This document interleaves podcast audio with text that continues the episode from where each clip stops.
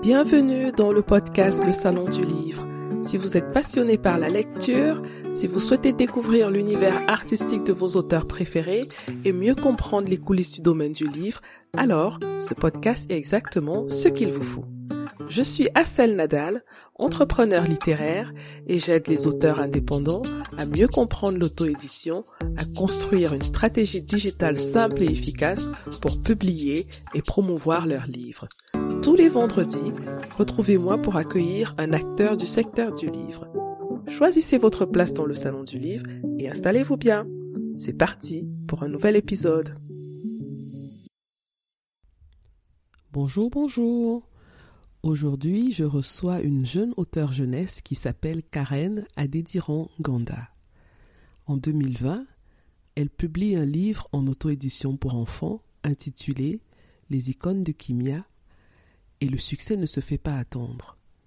Ce sont des milliers d'exemplaires vendus à travers le monde qui feront des parents et des enfants heureux. Karen nous raconte dans ce nouvel épisode du podcast Le Salon du Livre cette belle aventure. Bonjour Karen Ganda. Bonjour Rachel. Bienvenue dans le podcast Le Salon du Livre. Merci d'avoir accepté cette invitation. C'est un réel plaisir de t'avoir aujourd'hui. Le plaisir est partagé. Je t'ai euh, invité pour qu'on parle un peu de ton aventure euh, de jeune auteur, hein, puisque en 2020, tu as sorti un livre euh, pour enfants, donc dès l'âge de 10 ans, qui s'intitule Les icônes de Kimia. Un livre qui a très bien marché, je crois. Hein? Review, les critiques. J'ai voulu qu'on fasse connaissance avec mes auditeurs aussi. Donc, pour commencer, est-ce que tu peux te présenter en quelques phrases? En quelques phrases, alors je m'appelle Karen Adidirand Ganda, je suis originaire du Cap-Vert, du Bénin et du Sénégal. Euh, je suis euh, de profession chargée de responsable communication et marketing et je suis passionnée d'éducation et, de livres. Mmh et tu as grandi au Sénégal, si je crois mes recherches. Oui, et ben, tu as bien fait tes recherches. Je suis née, j'ai grandi à, Dakar jusqu'à l'âge de mes 18 ans. Donc, je suis arrivée en France par la suite après l'obtention de mon bac, effectivement. Donc, donc là, ça fait à peu près dix ans que je suis en France. Et comment tu te retrouves dans l'écriture, en particulier dans l'écriture jeunesse? C'est une longue histoire. Alors moi, je ne vais pas dire que la littérature jeunesse, c'était une passion, euh, que j'ai toujours su que je voulais faire ça, parce que ce n'est pas vrai. En revanche, j'ai toujours aimé euh, écrire. Donc depuis que je suis petite, il m'est arrivé d'écrire des histoires dans des cahiers de plusieurs pages que je faisais lire à mon entourage, mais ça s'arrêtait là, ça n'allait pas plus loin. Ce qui s'est passé, c'est que lorsque je suis arrivée en, France, j'ai été confrontée à certaines situations de vie auxquelles je n'avais jamais été confrontée auparavant en vivant au Sénégal. Donc, notamment autour de mon identité. Et au fur et à mesure que je me posais ces questions-là, j'ai entrepris des recherches parce que j'ai toujours aimé lire. Ça, par contre, c'était une vraie passion, la lecture. Sauf que d'habitude, je lisais pas nécessairement des livres euh, qui portaient sur euh, l'histoire, la politique ou la géopolitique euh, de l'Afrique parce que je ne connaissais pas non plus nécessairement les auteurs qui racontaient ces histoires-là. Et donc, de par toutes ces expériences-là, bah, j'ai commencé à faire mes propres recherches, j'y suis allée dans des librairies, j'ai acheté des livres et je me suis dit, ah tiens, mais en fait, euh, euh, il en existe un tas, mais en fait, à l'école, peut-être qu'on ne nous propose pas nécessairement ce genre d'auteur. Et je me suis dit que si je me posais autant de questions, peut-être que d'autres se les posaient. Donc, du coup, j'ai créé une page anonyme sur les réseaux sociaux où je partageais simplement mes lectures. Et à ma grande surprise, la page, elle a pris énormément d'ampleur. J'ai eu des milliers de personnes qui me disaient, mais c'est trop bien, où est-ce que tu as trouvé ce livre, etc. C'est dommage, on connaît ce, on connaît pas ceci, on connaît pas cela. Et je me suis dit que le meilleur moyen de pallier à ces frustrations-là, parce que pour beaucoup, en tout cas, on apprend certaines choses presque en étant jeune adulte. Je me suis dit que la meilleure façon de faire en sorte que cette initiative perdure dans le temps, c'était pas de rester sur les réseaux sociaux, mais que ce soit palpable et je me suis dit, à qui est-ce que je vais m'agresser Est-ce que je vais m'agresser à, des adultes? Je me suis dit non, pas forcément, parce qu'il y a déjà tout ce qu'il faut pour eux. Euh, je vais m'adresser à des enfants et c'est comme ça que je suis tombée euh, dans la littérature jeunesse. C'était un moyen pour moi d'arriver à mes fins, mais ce n'était pas quelque chose euh, qui était forcément une passion que je comptais faire, que j'ai toujours voulu faire. Mhm. Et tu dis que tu as été confronté à des situations qui t'ont donné envie d'en connaître un peu plus sur euh, l'Afrique, sur le continent africain. Est-ce que tu as des exemples comme ça de situations qui te reviennent à l'esprit où tu as eu cette envie de faire un retour aux sources? Bah, En fait, quand je suis arrivée, j'étais en école de commerce. Donc euh, très souvent, euh, j'étais la seule noire africaine. Parfois, on me faisait des blagues, on me parlait avec l'accent antillais. Et je leur expliquais, mais vous savez, c'est pas parce que je suis noire que je suis antillaise. Donc, en fait, on allait me faire des blagues, on allait m'appeler Kawen, Mama Kawen, des trucs comme ça. Et moi, j'étais, enfin, j'étais en mode, euh, non, non, pas du tout. Ou alors, on me posait des questions, mais tu viens d'où? Ou on allait me faire d'autres réflexions sur, l'Afrique. Par exemple, je me rappelle un, jour en cours de géopolitique, on m'a demandé s'il y avait euh, des téléphones en Afrique ou ce genre de choses. Ce sont des petits détails que moi j'appelle des micro-agressions. Et je me suis dit, en fait, souvent, en fait, je ne savais pas quoi leur répondre à ce genre de personnes, surtout quand on me disait ah vous vous plaignez du colonialisme ça ce sont dans des conversations avec des gens que tu considères parfois être tes camarades tes amis entre guillemets avec qui tu t'entends bien. Et puis un jour on te sort ah mais le colonialisme c'est bon quand même on vous a construit pas mal de routes et tout ça et puis tu les regardes et tu te dis qu'est-ce qui n'a pas marché qu'est-ce qui se passe? Et donc euh, je me suis dit que je n'avais pas un argumentaire assez solide même s'il y avait beaucoup de choses que je savais je me suis dit qu'il fallait que je cherche la connaissance pour avoir des références. Parce que parfois, quand on parle, on dit des choses sur le coup de l'émotion. Mais quand on agrémente ses idées avec euh, des vraies références, des auteurs, ou des dates, des, précisions, on, force le respect. Et là, ton livre, Les icônes de Kimia, euh, le tome 1, parce que euh, c'est une série que tu as décidé de faire, hein. Les icônes de Kimia, c'est une petite fille qui euh, raconte des histoires qu'elle a reçues de sa grand-mère. Et donc, déjà, le livre est très beau. Vraiment, vraiment bravo pour ce travail. Beaucoup, déjà, le livre, moi, quand je prends un livre, hein, je regarde d'abord l'extérieur avant d'ouvrir. Hein. Moi, je suis fan de toutes les, tous les petits détails. Donc, la beauté du livre, vraiment 10 sur 10. Hein. Rien à redire. La qualité, c'est bien imprimé, c'est bien travaillé. On sent qu'il y a une vraie recherche. C'est un livre auto-édité, je tiens à le préciser, parce que nous savons tous euh, les préjugés que les gens ont sur l'auto-édition. Donc, c'est une petite fille noire qui s'appelle Kimia qui raconte aux petits lecteurs hein, des histoires sur des icônes africaines, dont des histoires qui ont été racontées par sa grand-mère. Donc euh, là, on a dix euh, personnalités, dix personnages marquants de l'histoire africaine, hein, des hommes et des femmes, et c'est donc raconté, ou alors je dirais écrit, avec un peu la simplicité d'un enfant. C'est très bien écrit, donc euh, c'est pas du blabla, du gloubi-gloubla. C'est bien écrit, mais c'est en même temps simple pour euh, la Simple de compréhension, c'est ça. L'intérieur, magnifique.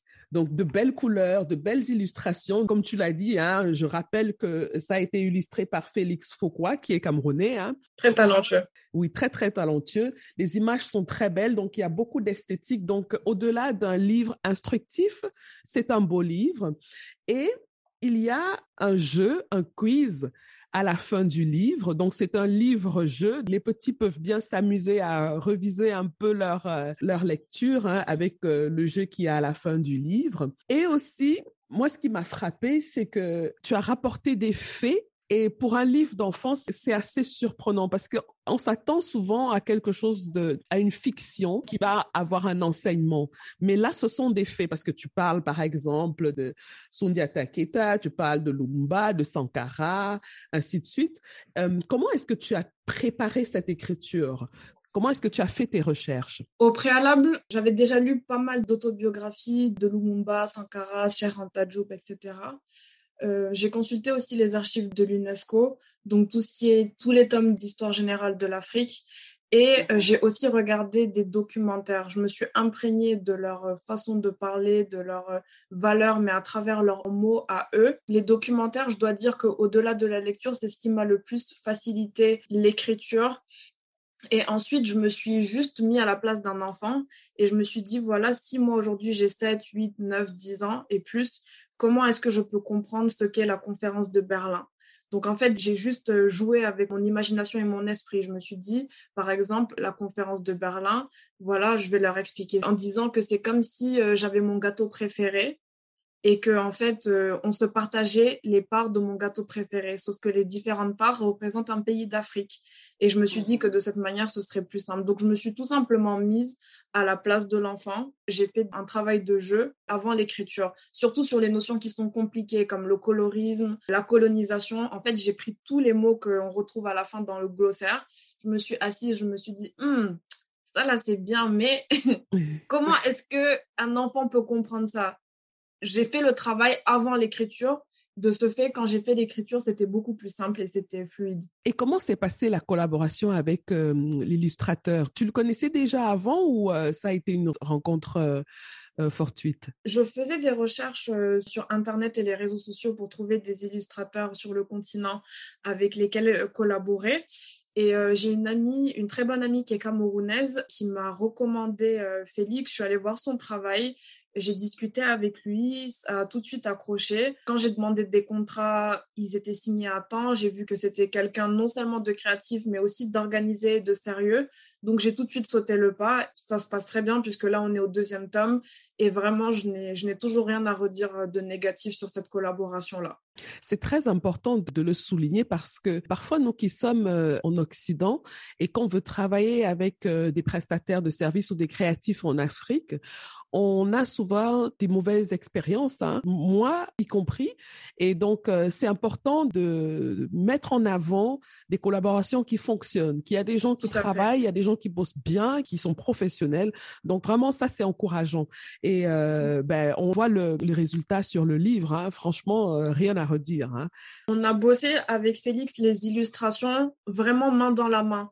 C'est-à-dire qu'en fait, moi, je faisais un mood board par personnage de, par exemple, aujourd'hui, on va bosser sur le Mumba. Sur le Mumba, je veux voir du diamant, je veux voir une photo de Mobutu, je veux voir ceci et cela. Et en lui expliquant, il réussissait vraiment à retranscrire euh, ce que je voulais. Donc, euh, comme tu dis, on a parfois de mauvaises expériences. Quand on en a des bonnes, il faut les encourager, surtout qu'ils sont jeunes, ils sont autodidactes, ils se débrouillent comme ils peuvent et euh, c'est à encourager. Mmh Et tu as eu besoin de combien de temps euh, de l'idée jusqu'à la finalisation du livre? Combien de temps tu as travaillé dessus? C'était pendant le confinement.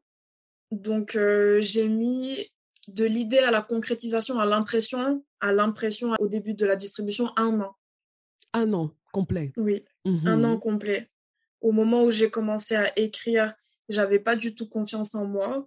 Je me suis dit, je vais sortir un livre, mais qui suis-je? Donc, je me suis mis à chercher des collaborations. Tu veux pas écrire un livre avec moi? Tu veux pas écrire un livre avec moi? Et en fait, à chaque fois qu'une personne me disait oui et qu'elle faisait, j'étais pas satisfaite. Je me disais non, il n'y a pas l'âme, il n'y a pas, il y a pas ma passion, il n'y a pas tout ça et tout. Et, à la fin, je l'ai remercié. Et à la fin, la dernière personne à qui j'ai demandé, elle m'a dit Karen, tu sais ce que tu veux faire, mais fais-le.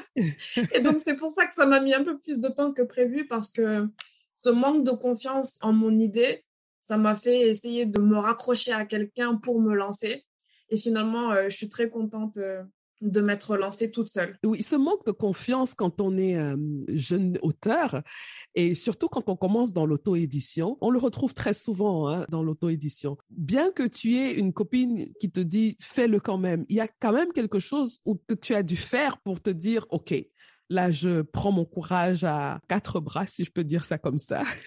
Et comment tu as surmonté cet obstacle-là? Je l'ai surmonté parce que pour moi, j'avais une mission. Je me suis dit que ce serait égoïste d'avoir constaté ce problème-là et de ne rien faire.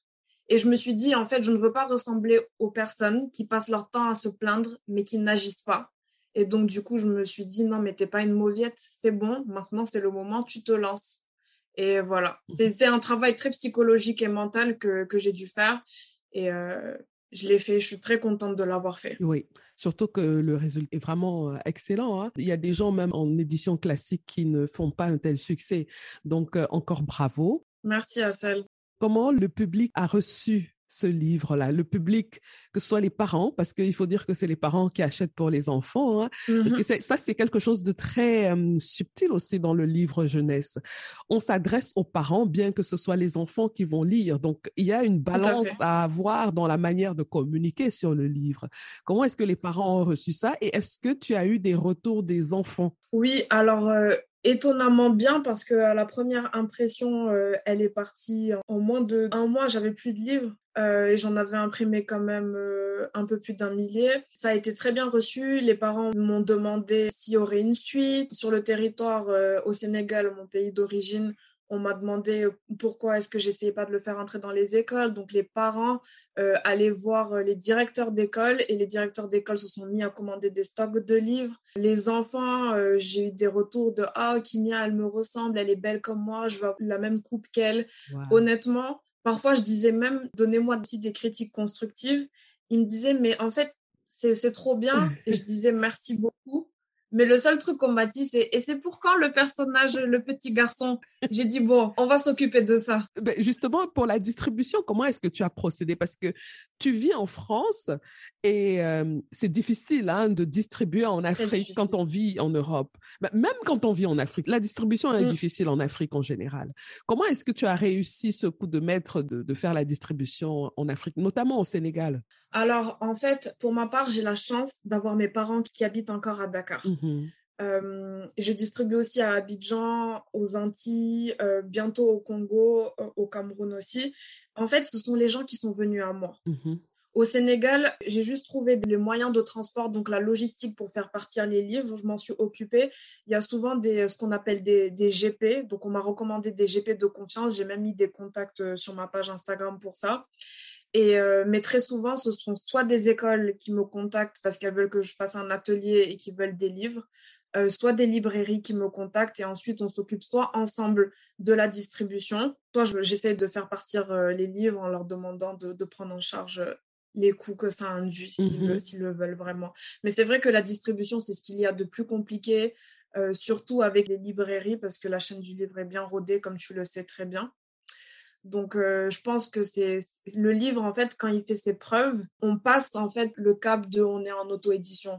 On voit que le livre, il marche bien, donc on veut l'avoir. Et moi, c'est ce qui m'est arrivé avec les maisons d'édition, pareil, qui, qui, ont commencé à s'intéresser à mon projet, mais que je ne suis pas prête à laisser filer comme ça.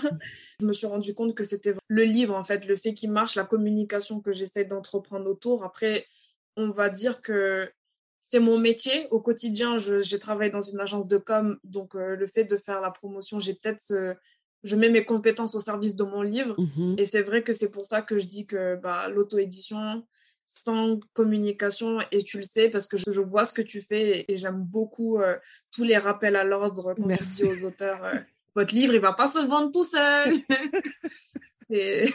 c'est ça, votre livre, il va pas se vendre tout seul si, vous, si on le défend pas soi-même. C'est ça personne ne le fera à notre place. Et tu as, dès le départ, tu savais déjà que tu voulais faire l'auto-édition ou bien ça a été un choix par dépit? Non, moi, mes idées, je pense que si tu as lu un peu mon livre, elles sont bien tranchées. Et je me suis dit, oulala, là là, je vais partir avec un éditeur, il va me dire, oulala, là là, tu vas vexer telle ou telle personne. Euh, donc, euh, dès le départ, je me suis dit, je ne veux pas qu'il y ait un filtre sur mes idées. Et ce qui est bien, tu vois. C'est que maintenant, quand je vais quand même au rendez-vous avec certaines maisons d'édition, ils me disent, mais si tu écris la suite avec nous, on ne te mettra pas de frein dans ta manière d'écrire, ne t'en fais pas. Parce qu'ils savent déjà que ça marche. Bon, tu as fini, c'est ça que je voulais dire. Je doute que si c'était avant, on ne m'aurait pas calmer sur certains points. Alors vraiment, le processus de l'auto-édition m'intéresse beaucoup parce que comme tu le disais et comme tu l'as constaté, pour moi, c'est quelque chose qu'il faut explorer, euh, surtout nous qui venons de l'Afrique et qui n'avons pas les accès nous n'avons pas les clés, nous ne contrôlons pas la chaîne du livre. Donc, il faut mm-hmm. penser à des alternatives. Et l'auto-édition, pour moi, est l'une des alternatives euh, qu'il faut explorer. Assel, je tiens à dire quelque chose parce que souvent on me dit, tu as, as, de la chance ou je ne sais pas quoi j'ai investi dans la communication. Mhm. Je suis allée au Sénégal, j'ai fait des spots publicitaires, j'ai payé des acteurs de séries euh, sénégalaises qui fonctionnent plutôt bien. Je leur ai payé le prix qu'ils me demandaient. Je n'ai pas demandé de ristourne ou quoi que ce soit. J'ai investi dans la communication. J'ai fait deux spots publicitaires qui m'ont coûté de l'argent, mais aujourd'hui, je vois les retombées. Donc voilà, c'est ce qu'on disait par rapport à la communication. Donc j'insiste là-dessus, c'est indispensable. C'est un des vecteurs. Aujourd'hui, j'ai fait les spots, j'ai fait des 200 000 vues sur les spots mais c'est ce qui m'apporte aussi cette visibilité-là. Donc, il faut pas, voilà, j'insiste dessus. C'est très important de le souligner parce que, comme tu l'as dit, hein, et comme je le dis, quelle que soit la beauté ou la perfection du texte, du livre, il ne se fera pas découvrir tout seul comme par enchantement. Il mm. faut que le livre soit présenté au lecteur. Et c'est par mm. la communication, par le marketing qu'on fait ça.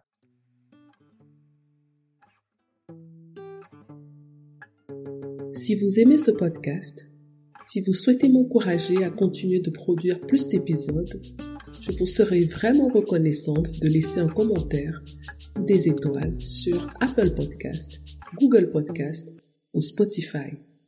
Cela boostera le podcast dans les résultats des moteurs de recherche et notre communauté d'amoureux du livre et de la culture africaine grandira. Sans votre apport, cela n'est pas possible. Seul, je n'y arriverai pas. Merci de tout cœur pour votre fidélité. Et j'ai vu aussi que tu as fait le choix de l'imprimer toi-même. Donc, tu n'es pas passé par l'impression à la demande et tu gérais toi-même euh, euh, les commandes. Donc, tu n'es pas passé par un distributeur qui s'occupe de tout. Pourquoi? Parce que je suis un peu maniaque du contrôle. Je ne sais pas si c'est une qualité ou si c'est un défaut, mais comme c'était le début, je voulais m'assurer de pouvoir maîtriser et de comprendre la chaîne du livre, de pouvoir avoir un stock à ma disposition, de faire les choses moi-même pour que ensuite, si ça fonctionne, je puisse commencer à, déléguer. Et d'ailleurs, c'est ce qui est en train de se passer parce que là, je vais passer d'ici la fin du mois par un logisticien qui va stocker mes cartons et qui va finalement les envoyer. Euh, parce qu'au au vu de la demande, je, ne peux plus assumer cette charge seule vu que je travaille à côté. C'était un gros pari. Pourquoi j'ai imprimé un gros stock? D'un coup Parce que j'y ai cru parce que je ne me suis pas lancée dans le vide. J'avais beaucoup de demandes et je me suis dit que tous ces gens qui parlent, ils sont dans ce besoin-là, donc je pense qu'ils vont acheter. J'étais sûre à 85% de moi. Et parce que quand on imprime en gros, souvent ça revient moins cher que d'imprimer à la demande. Donc je me suis dit, bon, vraiment, pour le tome 1, je me suis dit, j'y vais. Et je me suis dit, au pire, pour les 15% qui restent, c'est triste à dire, mais si jamais ça marche pas, je donnerai des, livres dans des orphelinats, etc. et tout. Et ce sera déjà ça d'impact, même si c'est pas non plus l'objectif, c'est de quand même pouvoir finalement en vivre et continuer à le faire. J'ai juste sauté, sauté dans la piscine. Et les gens qui demandaient, ça suppose que tu avais déjà une communauté qui s'était constituée avant que le, livre ne sorte. Je suppose que c'était aussi grâce à ton travail quand tu présentais les livres qui te plaisaient, qui t'intéressaient. Donc tu avais déjà, là c'était par contre sans le prévoir, hein, tu avais déjà commencé à avoir une petite communauté autour de toi. Comment est-ce que tu as fait grandir cette communauté-là? Pour qu'elle puisse être aussi fidèle et acheter le livre Parce qu'on peut avoir une communauté, mais elle n'achète pas. Honnêtement, jusqu'à aujourd'hui, je ne sais pas. En fait, la seule chose que je dis, c'est l'authenticité. C'est-à-dire que je sais qu'il y a des règles marketing qu'il faut respecter. Mais quand on fait quelque chose avec le cœur et la passion, ça n'a pas d'équivalence. Moi, lorsque je me suis lancée sur Info Conscience, c'était anonyme. Jusqu'à la sortie de mes livres, personne ne savait qui était derrière le compte. Tout ce que je faisais, je le faisais avec euh, un intérêt profond. Ça veut dire que même si je ne montrais jamais ma tête pendant deux ans trois ans, j'ai jamais montré mon visage. Quand je faisais des stories, je donnais mes opinions. Après, bon, moi, euh, j'ai toujours été comme ça. Je suis une grande passionnée. Donc, du coup, je pense que ça s'est ressenti. Et en fait, les livres que je partageais, c'est des livres qui sont pas forcément faciles à trouver. Donc, du coup, les personnes enregistraient mes publications et à la fin s'abonnaient pour pouvoir les retrouver. Et j'ai mmh aussi créé ce contact en communiquant avec ma communauté, c'est-à-dire que une étudiante va me dire bonjour euh, madame, euh, j'ai besoin de ceci, est-ce que vous pouvez mettre dans votre story? Et eh ben je vais le faire. J'ai aussi fait des partenariats avec d'autres comptes qui avaient une communauté où on faisait des tribunaux à la une dont certaines ont été repostées dans le Figaro contre des écoles qui avaient fait des, des choses racistes par exemple. Donc ça a commencé à prendre de l'ampleur. Les médias, certains médias mainstream ont commencé à suivre la page. Et ensuite, certains sujets ont commencé même à être discutés euh, sur certains médias mainstream. Et ça, c'était vers la mhm. période Black Lives Matter, où en fait, euh, il y a eu une espèce d'explosion, de prise de conscience ou, ou que sais-je. Mais je pourrais t'en parler des heures, donc revenons à l'auto-édition. non, mais c'est passionnant parce que les gens pensent parfois qu'il y a une règle magique pour atteindre euh, certains objectifs. Mais ce que tu dis est très important parce que c'est du vécu. Mm. Donc, ce n'est pas une théorie qu'on a piquée comme ça quelque part, c'est du vécu. Ce que moi je trouve intéressant, c'est que tu avais une démarche authentique, donc unique dans le sens où euh, même si quelqu'un te copiait, ça ne pourrait pas être toi puisque ce que tu faisais venait du fond du cœur. Tout à tu fait. Vois? Et moi, je pense que ça, c'est vraiment le cœur du message quand on présente ses opinions, son histoire, ou alors quand on raconte une, une autre histoire, d'avoir la sincérité. C'est ça, la, la, sincérité. Voilà.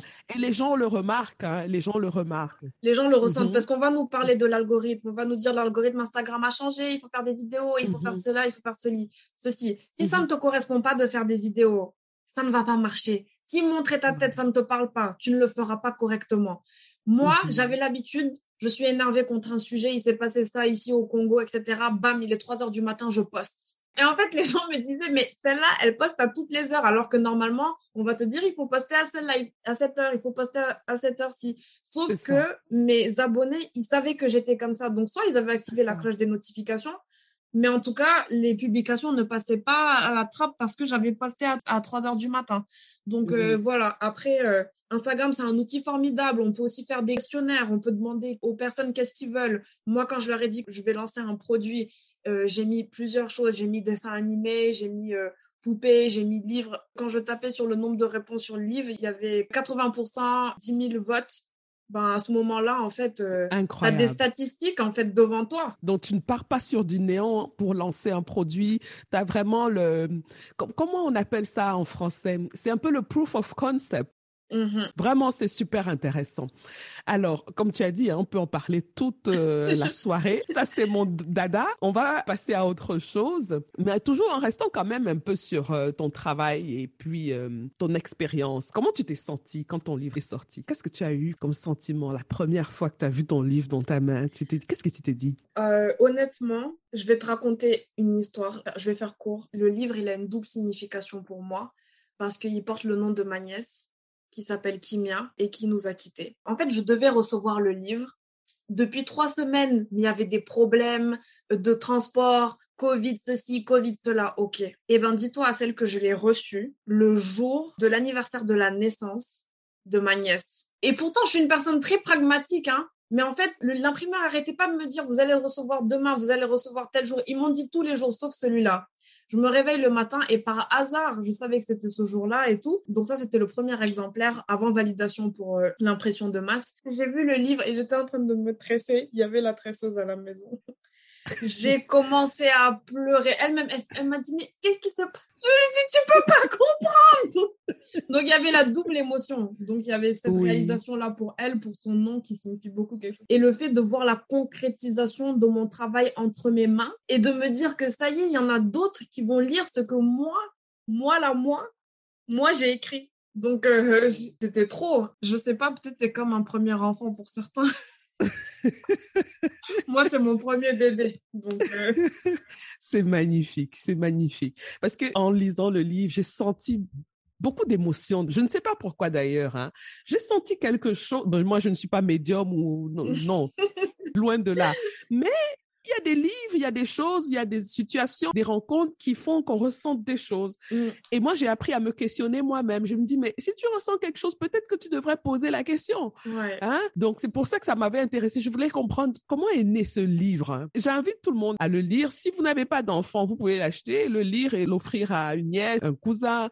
Franchement, ils seront contents. Donc, c'est pour les jeunes, pour les tout petits dès l'âge de 10 ans. Et à partir de 7 ans en lecture accompagnée, ça marche très bien. Et tu vois, ça c'est une autre preuve que je me suis sous-estimée. Je me suis demandé si mon écriture était assez fluide. Donc je me suis dit non, ils vont comprendre à partir de 10 ans. Ben, en fait, euh, je fais des ateliers avec des enfants de CE1, CE2, ils comprennent bien en lecture accompagnée.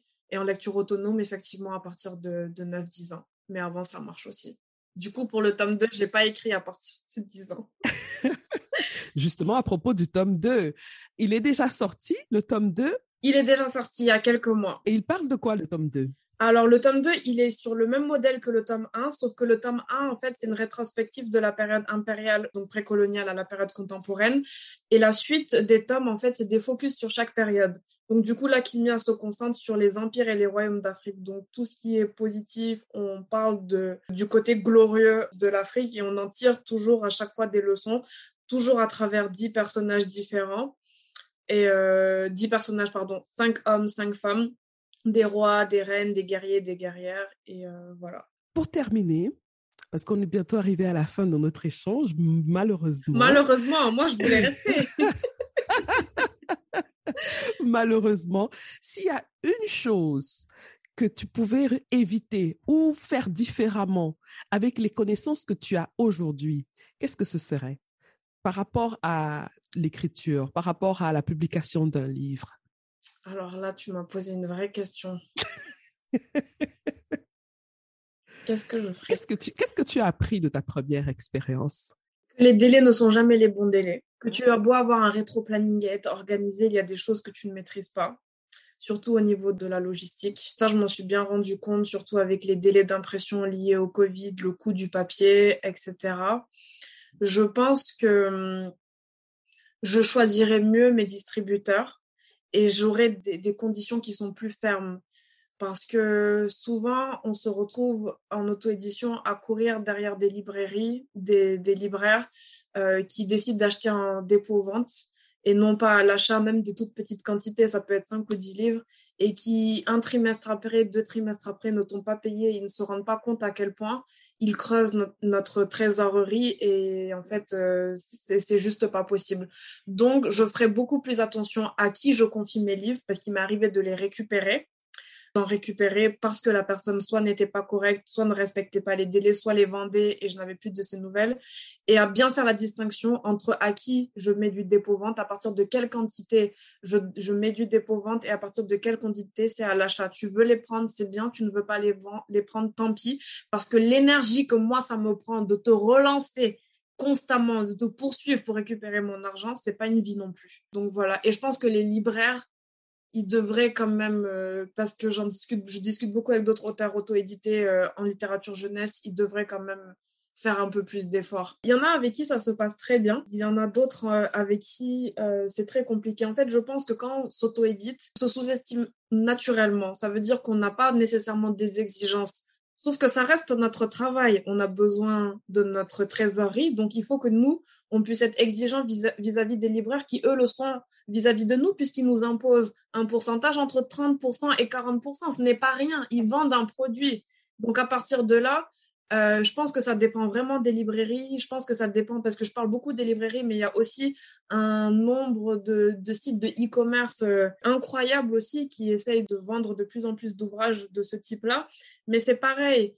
Et du coup, aujourd'hui, avec l'expérience, j'ai plus de discernement par rapport aux personnes avec qui je, vais travailler dans la distribution. Je fais très attention avec qui je fais du dépôt-vente, sur combien de quantités. En fait, c'est un process qui est déterminé. Soit tu acceptes, soit tu n'acceptes pas. Mais en tout cas, je reste intransigeante là-dessus. Aussi parce qu'aujourd'hui, c'est vrai, j'avoue que je peux me le permettre. Et le choix des événements qu'on fait aussi. Je pense qu'au début, c'est bien de faire pas mal d'événements pour se faire connaître euh, mais à un moment donné, si on reste dans le même cercle, les personnes commencent à ne plus acheter parce qu'elles ont déjà vu, surtout quand on a un seul produit ou deux produits. Donc, il faut essayer parfois de sortir de sa zone de confort ou en tout cas peut-être euh, de sa communauté pour essayer d'aller voir euh, un peu plus loin. Moi, je suis autant dans la diaspora qu'aux Antilles, qu'en Afrique, au Congo, comme je te disais, Cameroun, Sénégal, etc. Et puis, à ma grande surprise, il y a aussi ben, beaucoup de personnes d'autres nationalités ou d'origine, des Français, des Arabes, des, voilà, qui achètent le livre et qui me disent euh, ben, c'est très bien pour la culture euh, générale de, mon enfant. Je pense que c'est très bien aussi. Même si ce n'est pas mon cœur de cible, je pense que c'est important aussi que les autres puissent s'ouvrir à ça parce qu'on ne vit pas replié sur nous-mêmes. Donc, euh, si nous, on avance dans notre connaissance de nous-mêmes, je parle des afro-descendants, des Africains, mais que l'autre reste toujours avec des stigmas et que c'est tout le temps à nous d'aller lui expliquer que tel cliché ou tel préjugé euh, n'est pas juste. À un moment donné, c'est une charge mentale qui est infinie, on, tourne en rond. Donc, euh, donc c'est bien que eux aussi, dès le bas âge, les enfants s'imprègnent. Et Kimia, du coup, ben, elle parle à tous les enfants du monde entier. Elle le dit d'ailleurs dans, dans le tome 2. Et tu n'avais pas testé euh, le référencement pour que les gens puissent passer des commandes chez les libraires euh, là où tu n'as pas fait de dépôt-vente? Non, je t'avoue que ça, c'est un système que je n'ai pas encore euh, testé, mais j'y pensais. Ça fait partie de la longue liste de choses que je dois encore mettre en place. Donc, le tome 2, on peut l'avoir en ligne. Je vais mettre les informations dans la description de l'épisode. Puis aussi, hein, on ne sait jamais s'il y a des écoles, des personnes qui sont intéressées à, pour distribuer le livre dans leur région, qui ont envie de te contacter. je mettrai toutes les infos dans la description de l'épisode. Je sais aussi que tu as euh, en projet d'organiser le premier salon de l'auto-édition jeunesse. Alors moi, j'ai trouvé ça génial comme idée. J'espère que tu seras là. Bon, je devais te faire une invitation officielle. Ça, c'était prévu. Ça, c'était prévu. Mais tu dois être là parce que tu fais partie des, quand même des précurseurs de, personnes qui, qui, qui, se sont mis à parler, je pense, de, de l'auto-édition. Euh, oui, c'est un projet qui est en cours qui prend beaucoup plus de temps euh, que, que je ne l'aurais imaginé. Donc... Quand j'ai vu l'idée, j'ai dit waouh, elle est courageuse, c'est du costaud quand même. Hein? Ouais. C'est ça. Donc euh, à la base, je voulais le faire pour cette année, mais euh, pour, pour des raisons personnelles et de santé, et entre autres, et d'organisation, je pense que ça va me prendre un peu mhm. plus de temps que prévu. Mais l'idée, c'est de... Moi, je me focus vraiment sur la mhm. jeunesse. L'idée, c'est de pouvoir faire venir un peu tous les acteurs de la chaîne du livre euh, jeunesse et, d'organiser euh, bah, quelque chose de, consistant, pertinent. Et... Il y a de belles choses qui se font dans le domaine de l'auto-édition jeunesse. Donc, je pense qu'il y aura vraiment des échanges assez intéressants. En tout cas, dès que la date est proche, hein, tu es la bienvenue dans le salon du livre. Tu peux venir nous parler de la date. C'est quand tu veux. C'est le chez toi ici. Merci. Merci, merci, avec plaisir. On est arrivé à la fin de notre échange. C'était un vrai plaisir, vraiment, de, partager ton expérience. Merci pour ta générosité, hein, parce que ce n'est pas toujours évident que les gens parlent de leur processus. Donc, ça va aider beaucoup de personnes qui nous écoutent. Ça va motiver aussi beaucoup de personnes parce qu'il y a des les gens qui se posent énormément de questions, qui ont peur, un peu comme tu avais peur aussi au départ. Donc, c'est toujours encourageant de voir qu'il y a des gens qui ont essayé et ça marche. Il faut déjà commencer quelque part, il faut déjà passer à l'action et puis voilà le résultat. Hein. Donc merci encore une fois. Merci de m'avoir invité. Je suis très contente d'avoir pu échanger avec toi, tes auditeurs et merci pour ce que tu fais. Tu fais un travail énorme et on. Merci, merci. Karen. À bientôt. À bientôt.